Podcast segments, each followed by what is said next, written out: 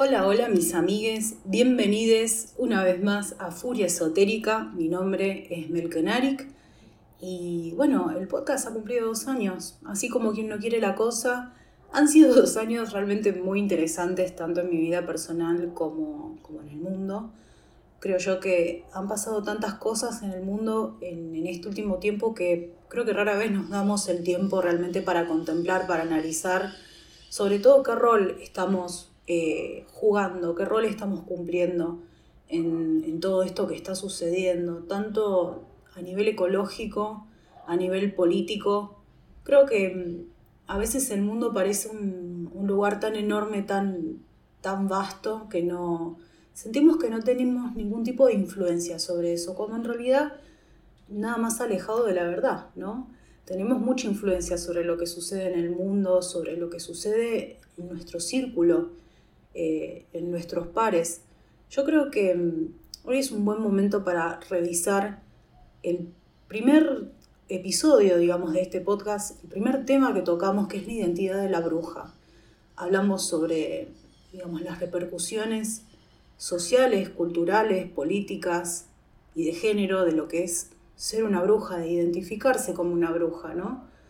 Y yo creo que mm, los dos últimos años me han dado Em, experiencia quizá en algunas cuestiones como para poder ampliar un poco este término y también para llevar, em, para llegar a algún tipo de conclusión quizá un poco más profunda con ustedes que, que han elegido, y yo les agradezco compartir este ratito conmigo.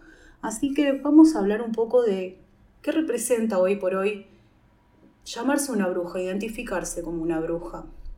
Se entiende que cuando uno o una o une, digamos, utiliza el término bruja, habla de que tiene determinadas prácticas, determinados conocimientos, determinadas nociones o saberes que son por fuera, por ejemplo, de lo que es la religión convencional, ¿no? Eh, y que de alguna forma eh, uno cuando se identifica como bruja, se está conectando con la espiritualidad desde otro lugar. Este otro lugar, de todos modos, es muy ambiguo porque yo cuando hablo de ser una bruja, quizá no, necesariamente se entiende qué tipo de bruja soy. Vieron que se habla de muchos tipos de magia, de, por ejemplo, la magia ceremonial, eh, la magia natural, por ejemplo, la que utiliza los, los elementos y la que conecta con eh, como los distintos ritmos ¿no? de la naturaleza. Eh, por ejemplo, hay magias que sí utilizan panteones de dioses o diosas, Em, de determinada cultura. Por ejemplo, también hay eh, el tipo de magia que es, por ejemplo, la metafísica, que es de lo que más hablo en general, porque es lo que más utilizo. Y, y quizá uno cuando se identifica, digamos, con este término uno o una, no, no se entiende de entrada, quizá desde el otro lado, qué representa en la vida de una persona identificarse como bruja ¿no? o brujo. Yo creo que mm, hay como una gran banalización del término, sobre todo porque, mm, digamos, no, no jodamos, ¿no? Está de moda. Está de moda em, llamarse bruja, tocar esos temas, digamos, colgarse alguna piedrita, encender alguna velita, pedir algún deseo, digo, eh, si bien son, son cuestiones que tienen que ver con lo que es la práctica mágica, no necesariamente forman una identidad. Con esto no quiero despreciar la identidad de nadie, ¿no? Si, si uno se siente, se siente tal, yo no soy quien para decir que es el otro, ¿no? Pero mm, sí quizá hay una gran oportunidad perdida de, de cómo utilizar quizá esta apertura a otro mundo para mejorar la vida, para conectar desde otro lugar con la vida, con lo que le pasa a cada persona en su esfera más íntima, ¿no? Y mm, yo creo que hay como un grave error también que se comete al principio cuando uno se vuelca a este tipo de prácticas. Porque, a ver, quiero que se entiendan, una puede ser bruja, por ejemplo, em, estando afiliada a una religión, digamos, de las más convencionales y de las más corrientes y de las más predominantes. Eh, la práctica mágica puede suceder, em, digamos, eh, a la par de estas prácticas. Porque, digamos, sin ir más lejos, el cristianismo, por ejemplo, eh, es una práctica espiritista. Si estamos hablando del Espíritu Santo que nos invade, estamos hablando de literalmente de un Espíritu Santo que nos invade. Si estamos hablando de ritos, de ceremonias, estamos hablando de ritos y ceremonias. No importa a qué práctica, a qué cultura pertenecen estos ritos y ceremonias. Entonces, yo creo que el mundo ha llegado a un punto tal de globalización y a un punto tal de amalgama quizá de, determinadas prácticas que ya nada es purista, ya nada es, digamos, eh, exclusivo de una práctica o de otra. Entonces, digamos, por esto uno quizá puede rezarle y prenderle una vela a un santo y luego colgarse una turmalina o eh, hacer un ritual de Yemanjá eh, en febrero y, y quizá digamos, eso no haya, haya ningún problema, ¿no? Quizá lo que, lo que sí considero que, estaría bueno reflexionar es hasta qué punto estamos dando lugar a la magia en nuestra vida y también con qué fin. Porque mm, yo creo, y, esto digamos no, no necesariamente es culpa de, UNE, ¿no? De, de, caer en este tipo de prácticas para sentirse especial, ¿no? Y con esto de nuevo, yo no estoy, no estoy queriendo señalar a nadie porque lo que hace cada persona con su vida y su tiempo no me incumbe. Pero justamente caemos en ese error de, bueno, quiero, quiero hacer este tipo de, de cuestiones, practicar este tipo de cuestiones porque me quiero sentir especial, quiero sentir que estoy conectando con algo que me hace especial, que engrandece mi persona, ¿no?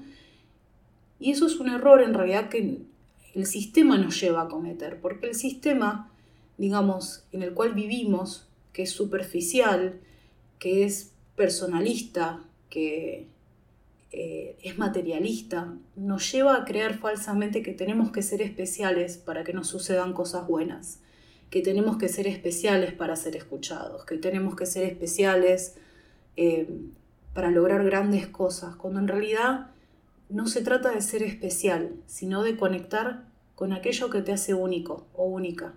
Que eso sí, digamos, es algo que lleva al camino del, del autoconocimiento, o sea, de entender de qué forma yo soy tan distinta a los demás y también de qué forma soy tan igual. La, la, práctica de la magia no se trata de ser especial. De hecho, cada vez que te, te adentras en la práctica de la magia, te das cuenta cada vez más lo poco especial que sos. Porque la práctica de la magia justamente te lleva a abrazar la unidad con el resto del mundo, el resto de las personas, el resto del universo. Por ejemplo, cuando hablamos en metafísica de la llama trina, no solo se trata de aprovechar el gran poder que contiene la llama trina de cada persona, sino de entender que incluso la persona más distinta a mí tiene una llama trina idéntica a la mía, que es la partícula eh, mágica y energética que nos hace iguales a todos y a todas. Entonces, si yo en el fondo tengo el mismo poder que cualquier otra persona, no soy tan especial. Sí quizá va a ser única la forma en la cual yo vengo a expresarla a este mundo y no va a ser ni más ni menos importante que la de la persona que tengo al lado, sino que justamente va a ser una nota en una gran orquesta. Y en la medida que entendemos eso, en la medida que integramos el concepto de la unidad cuando, eh, digamos, nos metemos en cualquier práctica mágica, eso nos da una enorme paz, porque nos damos cuenta que no tenemos que esforzarnos por ser ni más ni menos de lo que somos, que no tenemos que hacer ni más ni menos que el trabajo que se nos ha encomendado. Y, eso es extraordinario porque de alguna forma dejamos de caer en un lugar común de querer tener éxito por vías y, en lugares que no nos corresponden y que nos hacen sentir vacíos. Dejamos de buscar el valor en lugares y personas y situaciones que en el fondo no nos significan nada. También ser bruja y, digamos, hacer algún tipo de práctica mágica a lo largo de la vida yo creo que nos, también nos sirve para conectar con lo que nos sucede a nivel más íntimo, ¿no? Ese, ese nivel del yo que en el, por ejemplo, en el camino del tarot es la suma sacerdotisa. La suma sacerdotisa custodia el mundo del inconsciente. Y uno dice, ¿por qué la suma sacerdotisa aparece en la segunda posición de los 22 arcanos y no aparece más adelante? Si justamente el acceso a ese mundo, a ese mundo de la sombra, de lo oculto, del potencial del yo que aún no ha sido revelado, justamente el yo está muy inmaduro aún en ese nivel del recorrido para poder acceder a ello, ¿no? Aparece al principio porque desde ya nos está avisando que hay una parte de, nosotros que está inactiva, que está oculta. Y cuando uno empieza a incurrir en la práctica mágica, a menudo sucede que esa parte se empieza a, como quien no quiere la cosa, a revelar. Y en general sucede que cuando empezamos justamente a, profundizar en serio en algún tipo de práctica de autoconocimiento, en la vida empiezan a suceder cosas. Y no necesariamente son cosas positivas. Sí puede llegar a cambiar el nivel de percepción que tenemos, digamos, de todas estas cuestiones, porque hemos abierto la cabeza a percibirlas de otra manera. Y eso sí es bueno. Pero lo cierto es que cuando se inicia algún tipo de proceso alquímico, tanto en la conciencia como en el cuerpo, empiezan a pasar cosas que son incómodas y desagradables. Y esto es la famosa noche del alma que recorremos una y otra vez a lo largo de la vida, no sucede una sola vez. Y mm, también el, asunto con, con, este punto bajo que muchas veces alcanzamos en la vida personal es que nos revela una parte nuestra que estaba oculta, ese miedo que, que, tanto evitamos mucho tiempo y, bueno, y que finalmente se nos revela. Em, esa sensación de indefensión que nos enseña que no somos, eh, digamos, capaces de superar todo por nuestra voluntad propia sin ayuda de otros, sin aceptar ayuda de otros, que eso puede, que muchas veces nos cueste, ¿no? Eh, también entendemos que por más que todo se vea bien por afuera, quizá por dentro nos sentimos muy heridos en este tipo de situaciones y hacemos un esfuerzo por mostrarnos bien, por subir la foto sonriente, por eh, lucir bien físicamente cuando en realidad por dentro hay un llanto enorme.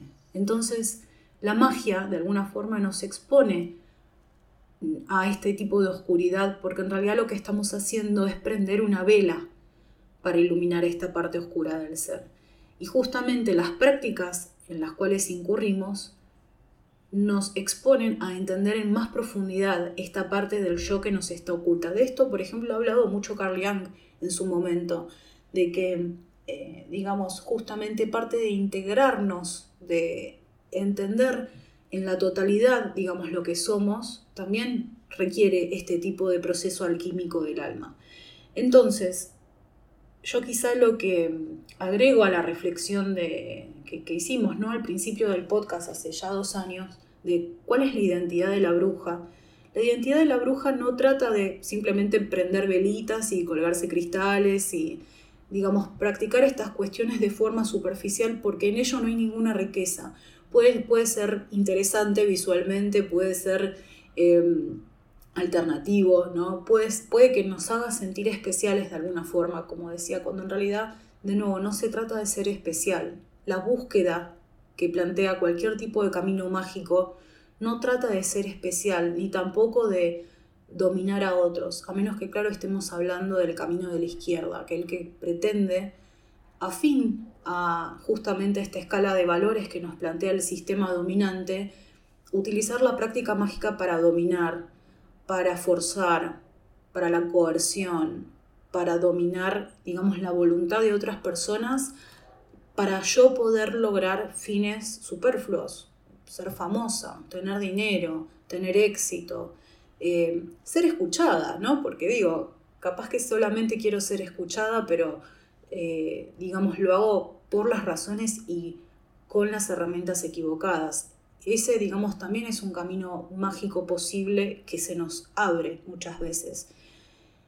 Y en mi experiencia personal, la tentación de este camino de la izquierda, como se le dice en muchos libros justamente de ocultismo, viene en el momento más bajo en general, cuando uno ya ha obtenido un cierto poder mágico y de alguna forma viene el gran tentador, como, como le decían en, en los textos bíblicos, a ofrecer algo que es superficial. Esto que sucede, por ejemplo, en el arcano del diablo, en, el camino del tarot, que justamente cuando el loco piensa que tiene todo dominado, viene el diablo a recordarle em, cuáles eran al final sus tentaciones más superfluas, más superficiales, más materialistas, que le terminan ganando, que lo, mantienen atado de alguna forma y no le permiten seguir avanzando en el camino de, de la iluminación que representa el tarot.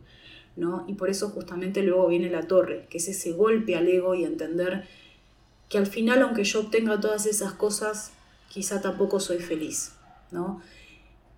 Entonces, yo creo que justamente si ustedes están escuchando esto y de alguna forma quieren tener una vida más mágica, diría yo, tener una vida que, que les permita conectar con algo invisible, con algo que ustedes sienten que, transcurre detrás de todo esto que estamos viendo en este plano más simple, más material, y que de alguna forma quieren entender pero no lo logran entender aún. No, no teman.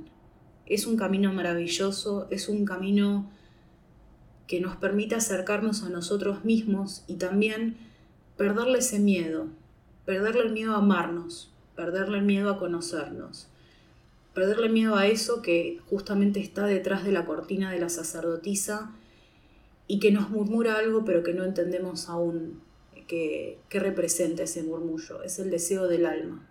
Es aquello que vinimos a cumplir en esta vida que, como les digo, no es nada especial ni nada extraordinario. Simplemente es ser una nota en una orquesta, una gota en el océano y un acorde en una canción.